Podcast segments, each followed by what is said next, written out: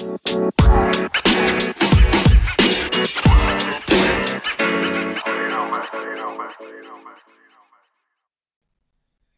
no les gusta, se pueden ir. Si no están tan contentos, pues buscamos otro personal y asunto resuelto.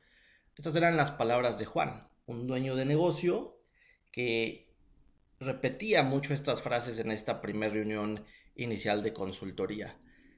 En esta primera reunión inicial de consultoría se hablan cosas muy generales, como conocer un poco más tu negocio, cómo vendes, cómo te sientes hoy con tus colaboradores, qué tanto margen tienen por producto o servicio vendido, en fin. En esta reunión de consultoría, la idea o la intención era empezar a trabajar una propuesta de valor y un plan de marketing para los siguientes meses. Al final de esta reunión, yo me fui un poco con conclusiones relativamente falsas con el personal y caí en el tema de que es cierto, las pymes les cuesta mucho trabajo encontrar personal, personal calificado y apto, pero también las personas a veces no quieren trabajar.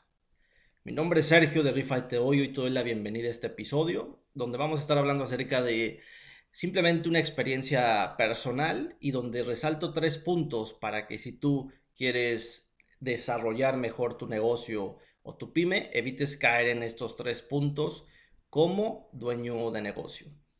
Pues bueno, eso pasó en la reunión inicial.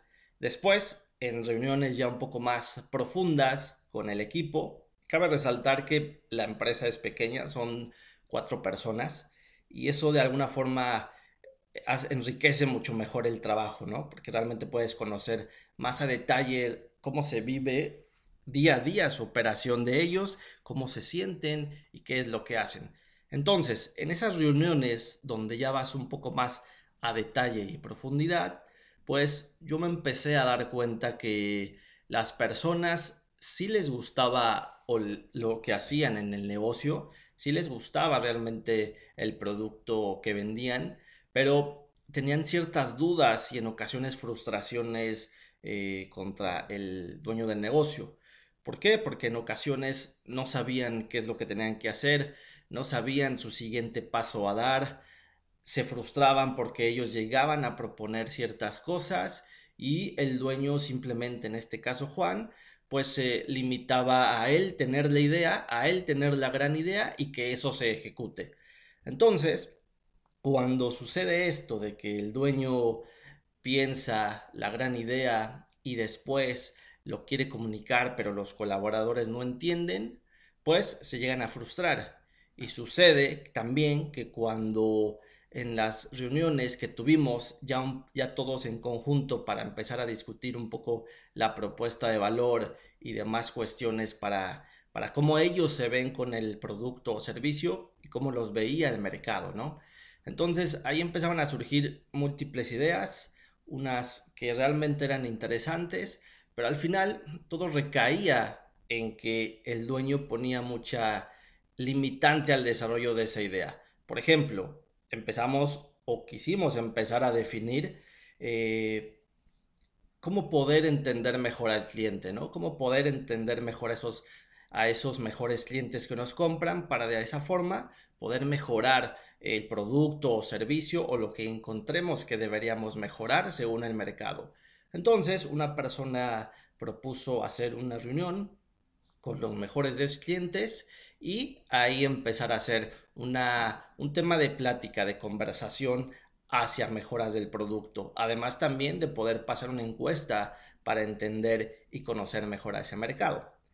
A lo que el cliente, perdón, a lo que el dueño, en este caso Juan, dijo, realmente puede sonar interesante, no sabemos cuánto tiempo nos vaya a tomar y realmente no creo que podamos encontrar una información distinta a la que hoy día ya tenemos.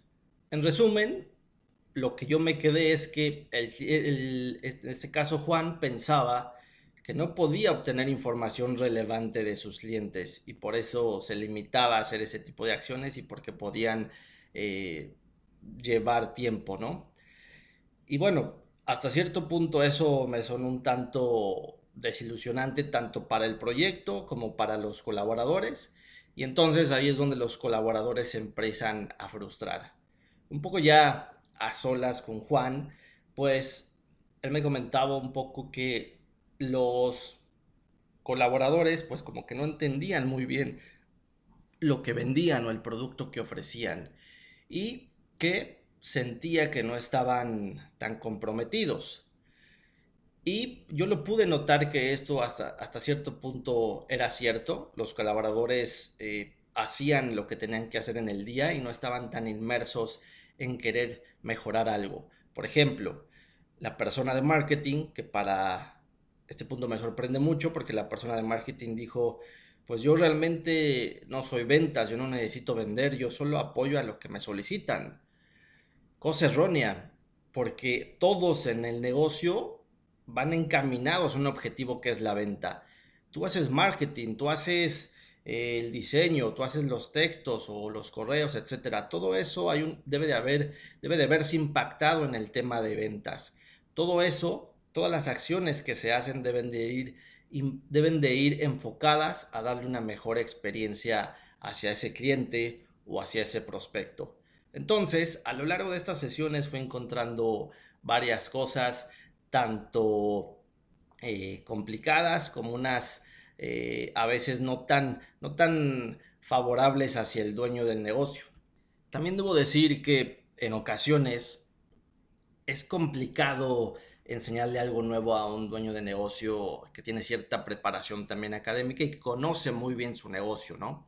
Pero es ahí donde a veces el mismo dueño de negocio al entender o creer que sabe mucho, la realidad es que se ciega y a veces eh, pues no llega a conocer nada. Estas cosas finas de dejar que su personal se equivoque, dejar que su personal experimente, tome la responsabilidad y ejecute un proyecto, simplemente las cortaba el dueño porque él pensaba que no podía eh, obtener cosas nuevas. Y es ahí donde la confianza hacia el equipo pues se llega a romper. Y por eso en ocasiones pues las personas se llegan a frustrar, se llegan a desilusionar y se cansan. Y lo mismo pasa para con el dueño. Como él no sabe y no entiende que está haciendo ciertas cosas mal, pues él cree que su equipo pues no está tan comprometido. Él piensa que su equipo no entiende lo que él tiene que decir. Y en ocasiones, pues mejor se reserva esas posibles nuevas mejores ideas. También algo que llegué a observar es que este, esta, esta empresa trabajaba su marketing a muy corto plazo. Vendía capacitación, bueno, más bien vende capacitación y si tenía un curso para el 28 de, no sé, marzo, la campaña la empezaban a trabajar el 1 de marzo. O sea, tenía campañas de muy corto plazo y su marketing era muy corto plazo, ¿no? Entonces, realmente por eso a veces, pues los objetivos no se llegaban a cumplir. Y entonces, aquí es donde, pues, llega, llega a ser complicado el poder tener un ritmo ahí de venta y obviamente también tener enganchados al equipo. Algo que no me gustó del equipo es que, pues, ellos eran más eh, reactivos que proactivos y hasta cierto punto llega a ser natural porque se sentían a veces que les cortaban las alas hacia esas ideas. Entonces, aquí lo que tres cosas que pude llegar yo a concluir es que si quieres crecer ese negocio, esa pyme, ese pequeño negocio o una pyme ya en cierto crecimiento, como dueño de negocio, primero debes de entender que, no sabes todo y que solo eres el dueño y, y, debes de trabajar para que el negocio funcione. Primero, no debes de frustrar, evita hacer estas cosas, estas tres cosas.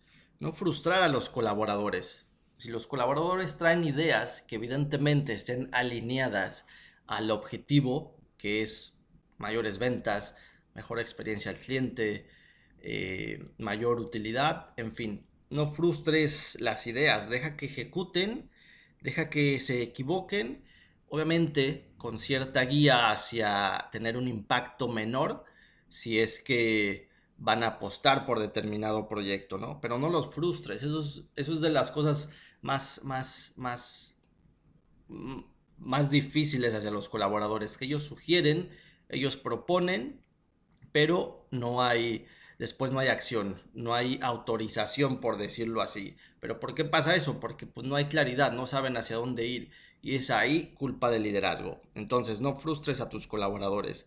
Después, tú como dueño del negocio, no te guardes las ideas.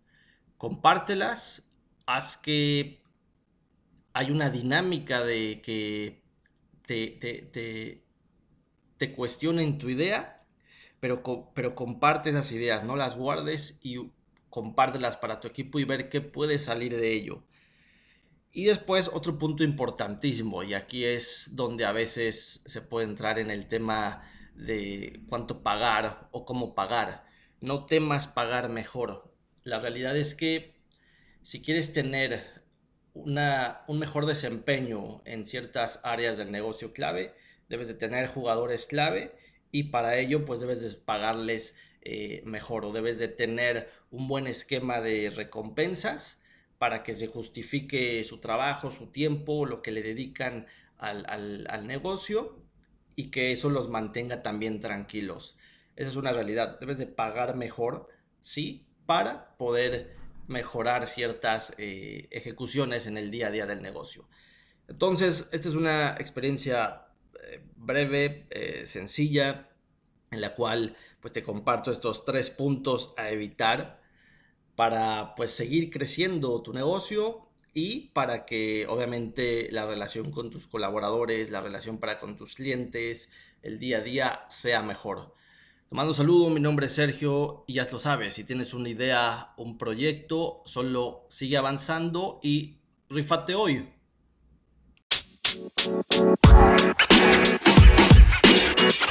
Oh, you know, man. Oh, you know, man. Oh, you know, man.